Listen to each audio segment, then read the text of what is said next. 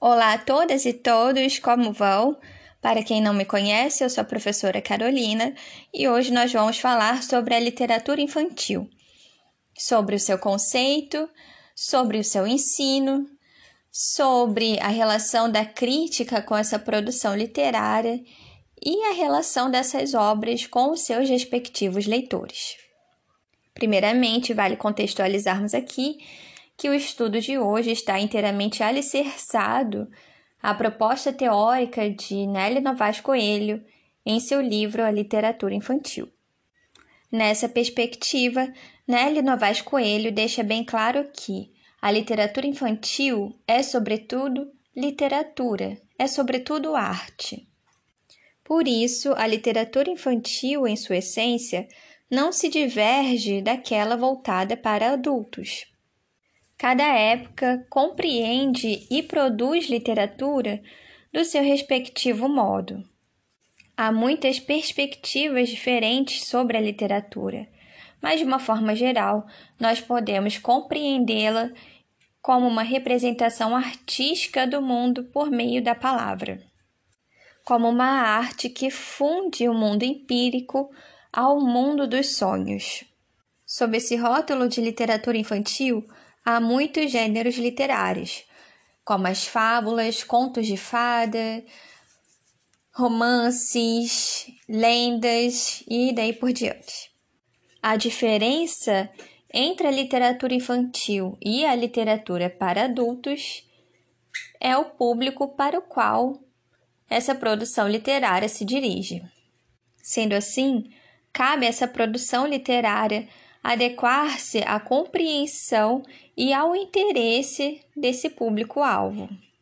Nota-se que até o século XX, a criança costumava ser vista pela sociedade como um adulto em miniatura, e que é a partir do século XVII que passa a ver uma produção literária voltada especificamente para o público infantil do século XVII ao século XX, as produções literárias voltadas para esse adulto em miniatura costumavam se limitar a adaptações de textos inicialmente voltados para adultos, como, por exemplo, a adaptação da Odisseia para crianças. No entanto, o conhecimento desenvolvido pela psicologia experimental alterou significativamente a perspectiva da produção literária voltada para crianças. Isso porque a psicologia experimental desenvolveu um conhecimento que altera a visão de toda a sociedade sobre o público infantil. Então, a partir do século XX, a criança deixa de ser compreendida pela sociedade como adulto em miniatura e passa a ser vista como um sujeito humano em desenvolvimento. Para cada etapa do desenvolvimento infantil, há uma linguagem própria para a compreensão e para o despertar do interesse pela leitura desse público. Dessa forma, a quantidade de imagens, a quantidade de texto e até mesmo a intensidade da orientação, do apoio de um adulto no percurso de leitura da criança vai variar de acordo com a sua etapa de desenvolvimento. Nós, professores de letras, trabalhamos com o leitor denominado por Nelly Novaes Coelho como leitor crítico. Isso é, o leitor a partir dos seus 12 ou 13 anos. Esse é um leitor que tem o domínio total da leitura e já tem uma capacidade avançada de reflexão. Nessa etapa, o contato do leitor com o texto literário deve extrapolar uma mera fruição. Neste caso, a presença de um adulto, de um professor, é importante na medida em que este ensina para o público leitor noções básicas relacionadas à teoria da literatura. Afinal, a literatura é uma linguagem que funciona como um jogo, e para jogar é necessário conhecer as suas regras.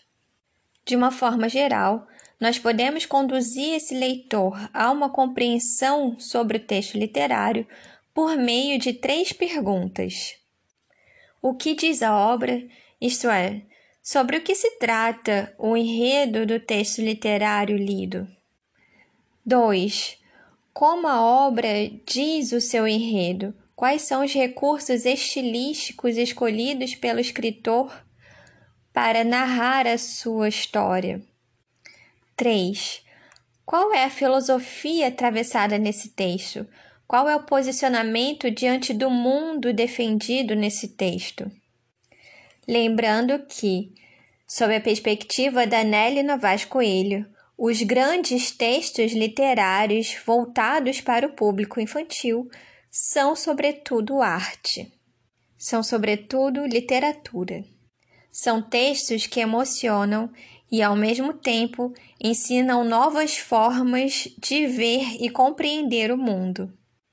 Historicamente, as poéticas literárias costumam ser tecidas de acordo com a sua tendência sócio-histórica cultural. Em tempos em que a sociedade atravessa por um período de transformações e de substituições de valores, o elemento lúdico costuma prevalecer nas obras literárias. Isso porque o elemento lúdico contribui à sua forma para a desconstrução de valores já cristalizados ao longo do tempo.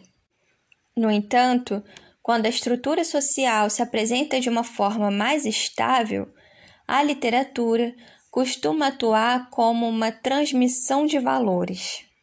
Sendo assim, para uma compreensão mais adequada, mais aprofundada sobre o texto literário, faz-se necessário uma contextualização do momento histórico em que esse texto foi escrito e da relação que o escritor mantinha com a sociedade. Evidentemente, essas tendências costumam se manifestar nas produções literárias voltadas ao público infantil. Uma questão muito importante para a qual Nelly Novaes Coelho chama atenção é a urgência de uma organização de uma crítica literária especializada voltada para a literatura infantil. Isso porque a maioria das vozes que se fazem ouvir em congressos e revistas científicas voltadas para essa produção literária em sua maioria, não pertence à área de letras. Para a autora, é fundamental nós nos debruçarmos sobre a natureza dessas críticas, para que eles não sejam tomados como análises literárias. Porque se esses estudos que não foram produzidos na área de letras forem tomados como análise literária e aplicados como tal para os pequenos leitores, trarão resultados negativos. Uma vez que as análises literárias não podem reduzir uma leitura de uma obra a uma denúncia de caráter social. Uma análise literária não pode reduzir a obra a uma transmissão de valores. Deve estar compreendida com a literariedade deste texto. Bom, por hoje ficamos por aqui. Nas próximas etapas estudaremos alguns gêneros literários abarcados sob o rótulo de literatura infantil e analisaremos seus elementos estéticos e suas respectivas filosofias. Um abraço a todas e todos e até a próxima!